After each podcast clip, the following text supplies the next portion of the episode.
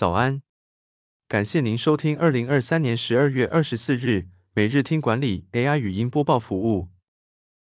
每周日早上七点，用五分钟带您快速了解历史带给我们的管理启示。欢迎您至 Apple Podcast 或 Spotify 搜寻每日听管理，并订阅节目，还能一次浏览过往集数。另外，只要在经理人官方 LINE 聊天室输入“听书”两个字，就能解锁限量的隐藏优惠。今天带来的是同事怎么晋升的比你快。三国吕蒙的启示，想脱颖而出，要有三个小心机。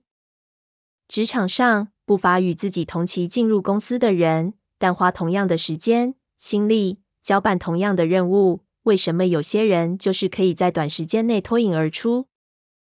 历史上让人士别三日、刮目相看的，非三国时代的吕蒙莫属。吕蒙小时候家里穷，没有好好受栽培，后来从军累积战功，受到孙策的赏识。孙策死后，孙权开始重用他，但因为吕蒙从小没怎么念书，孙权劝他有空就读点书。吕蒙觉得自己既然是个武将，为什么要读书？于是推脱说，军事繁忙，没时间读书。但孙权对他说，皇帝军务繁忙时，仍然手不释卷，曹操也期许自己老而好学，他们都做得到，你又为什么做不到？这句话给吕蒙很大的刺激，于是开始博览群书，累积学识。后来鲁肃暂时代替周瑜处理军务，偶然和吕蒙交谈，对他完全不一样的谈吐与见识大为吃惊。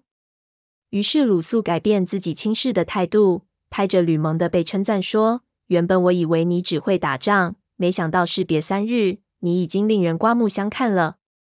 而这个故事也让人从此津津乐道，成为一个人勤奋努力，短时间就有惊人进步的代表。然而，你以为吕蒙只是埋头苦读而已吗？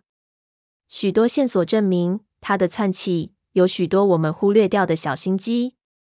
不要因为菜就一切听从他人指示。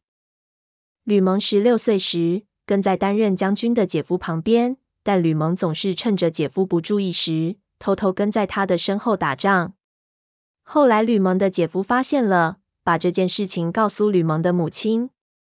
吕蒙的母亲听到后非常生气，斥责之外还要处罚吕蒙。但吕蒙回答他说：“娘，当前贫贱的生活实在无以为继，不如让我及早从军，还有机会取得富贵。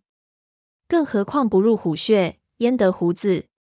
这番话令吕蒙的母亲大为惊奇，便没有处罚他。从这里看来，吕蒙一点都不像我们想象的，是一个随遇而安、听从人家安排的小孩。他很早就有自己的想法，也懂得找方法朝自己的目标迈进。即使遭到姐夫与母亲责罚，他依然不改自己的初衷，反过来用远大的目标表示自己并非鲁莽行事。让人不得不同意他逾越年纪所做的努力。在职场上也是，不是因为菜就要一切听从他人的指示。谁说在既定的程序之外，不能用自己的方式来加强实力？公司的流程是死的，人的做法是活的。公司交办下来的任务，你固然必须完成，但公司没交办的任务，也没规定你不能去接触。这样的努力不用多，只要每天偷学一点。就是自己日后崭露头角的本钱。观察局势，找到脱颖而出的最佳时机。孙策死后，孙权接掌江东大权，他想把年轻将领加以整并，筛选出一批真正有才华的将领。吕蒙明白，整并之后，自己脱颖而出的机会就更少了。所以他为了增加自己的曝光，预先构思了一个方法。就是为部下制作新的军服，并且加紧操练。后来孙权阅兵时，一眼就发现这支军队的与众不同，对吕蒙的治军有方留下深刻印象，因此重用吕蒙。然而，你以为吕蒙出奇制胜，只为了争取曝光而已吗？有一件事情可以看出他是谋定而后动。赤壁之战后，有将领带领军队来投靠孙权。周瑜请孙权把这支军队给吕蒙管辖，但这时吕蒙反倒上奏说：“这位将军远道前来投靠，如果还剥夺他的军权，反而会引起不安。孙权觉得吕蒙说的有道理，就维持原有的军队配置。这件事代表吕蒙在争取机会时会做全盘考量，而不只是标新立异。就像当初孙权出掌大权时的整病，吕蒙判断年轻的君王想要有所作为，严整而精良的军容正是君王所要的，所以他为部下定制军服。而这次有军队来投靠时，固然是以大利多，但吕蒙衡量情况后，不惜推翻周瑜的意见，就是为了顾全大局。上述故事告诉我们，吕蒙的争取曝光不是轻率为之，而是在对的时机提出想法并实践。所以掌握对的时机，正是职场菜鸟脱颖而出的重要关键。具体实践老板提出的建议。如果吕蒙这么有小心机，那为什么会需要孙权来提醒他读书的重要呢？首先要厘清的是，吕蒙一点都不像是我们所想象的目不识丁，他只是没把读书当一回事而已。